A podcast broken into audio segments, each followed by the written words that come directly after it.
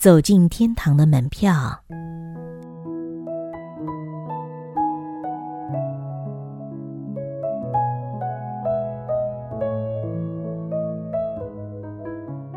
有一对孪生兄弟同时进入高考的考场，结果哥哥收到了大学录取通知书，弟弟则是以两分之差名落孙山。兄弟两人长相酷似，性格却不相同。哥哥忠诚敦厚，弟弟活泼机灵。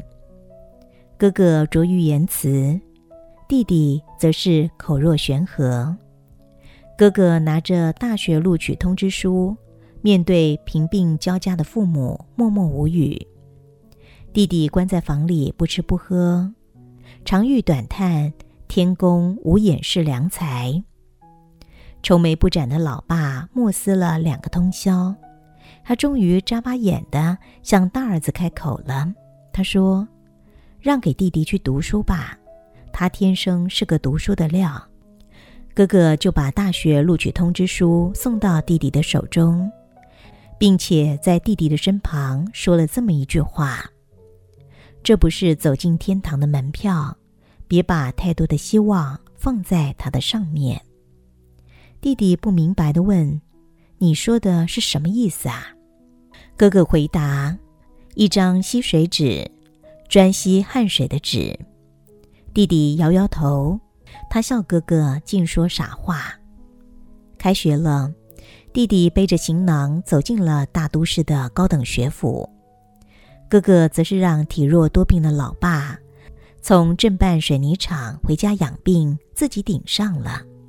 站到碎石机旁，他拿起了沉重的钢锹。这个碎石机上有斑斑的血迹，这台机子上。曾有多名的工人扎断了手指。哥哥打走上这个岗位的第一天开始，就在做一个美梦。他花了三个月的时间，对机身进行了技术改造，既提高了碎石质量，又提高了安全系数。厂长就把他调进了烧成车间。烧成车间灰雾弥天，不少的人得到了细肺病。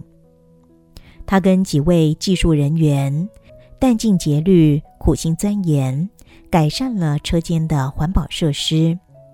厂长又把他调进了科研实验室。在实验室里，他博览群书，好多次的到名厂去求经问道，反复的实验，提炼了新的化学元素。经过一次又一次的创新实验。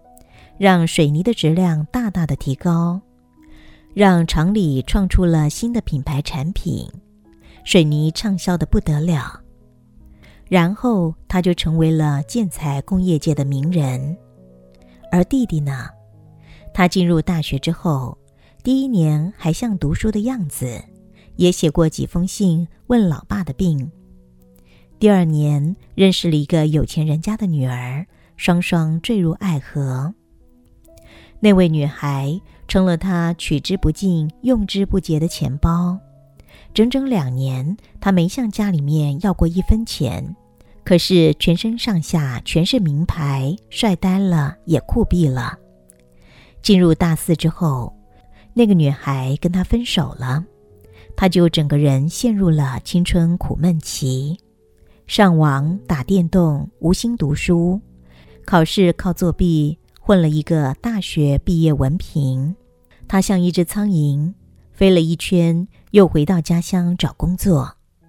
他还有那么一丝羞耻感，不愿意在落魄的时候回家见父母。他经过人才中心介绍，到了一家响当当的建材制品公司应聘，好不容易闯过三关，最后是在公司老总的办公室里答辩。